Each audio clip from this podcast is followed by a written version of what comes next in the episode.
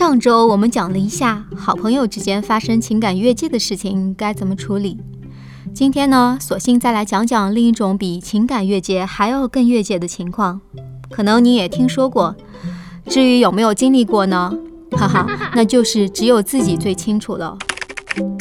Friends with benefits 这个英文短语，与其按照字面意思翻译为互相有好处的朋友，还不如直接翻译作朋友也上床关系，简称 FWB。你还别说，西方人在这方面的困惑绝对不少。以至于前几年，美国人就拍过一部同名电影来探讨这个现象。尽管没有明确的数据，不过据一些小型调查，这种关系的人群比例还是颇值得注意的。也就是说，很多看似纯洁的朋友关系，暗地里未必如此哦。在2007年，《性研究档案》期刊上就发表过一项相关的调查，来自韦恩州立大学的心理学家。Melissa Bison，这项调查发现，大约有一半拥有 FWB 关系的人对这段关系是感到迷茫的。比如说，怎么定义这样的关系呢？未来又会如何发展呢？双方察觉出变化的时候，又要怎么沟通呢？这些他们都不那么清楚。另外，大家也会质疑，FWB 真的跟 Love 有关系吗？对，是不是真爱？我们依然是有力气来分辨的。这就是三角爱情理论，来自耶鲁大学心理系教授 Robert Sternberg 的这个理论，向来是业界没法被取代的黄金标准。该理论认为，人类的爱情包括三个方面：亲密、激情和承诺。亲密的基础是两人互相欣赏彼此的性格、认知、情趣和判断力。激情则是以性唤醒为标志的，而承诺则由短期和长期两方面组成。短期就是做出爱不爱这个人的决定，长期就是维护这一爱情关系的决心了。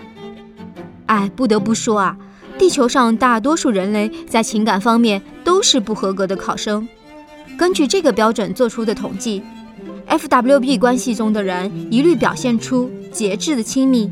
比较低的激情和承诺，或许通过这一点，我们就可以说，这样的交往仅仅是朋友了，还达不到爱情的标准。另外，还有一位研究者探讨了在 FWB 关系中的男女差异，而这正是众男女们颇为关心的嘛。这位深知大众心中所想的研究者是美国科罗拉多州立大学的心理学助理教授 Justin Lemiller，他与他的团队查访了四百一十一名志愿者。其中男性一百零四名，女性三百零七名，年龄跨度大概在十八到六十五岁之间。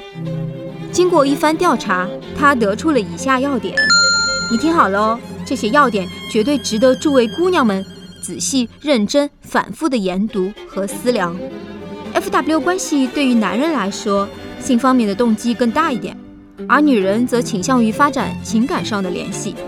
男人们会觉得一直停留在这一刻是最美好的，而女人要的呢，要么就是全情投入的浪漫，要么就是普普通通的朋友而已。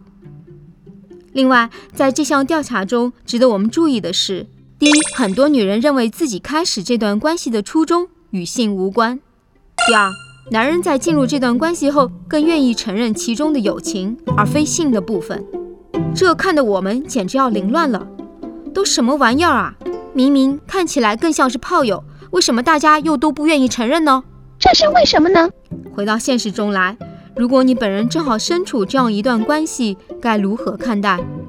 我觉得这其实很难给出一个明确的一二三作为执行标准。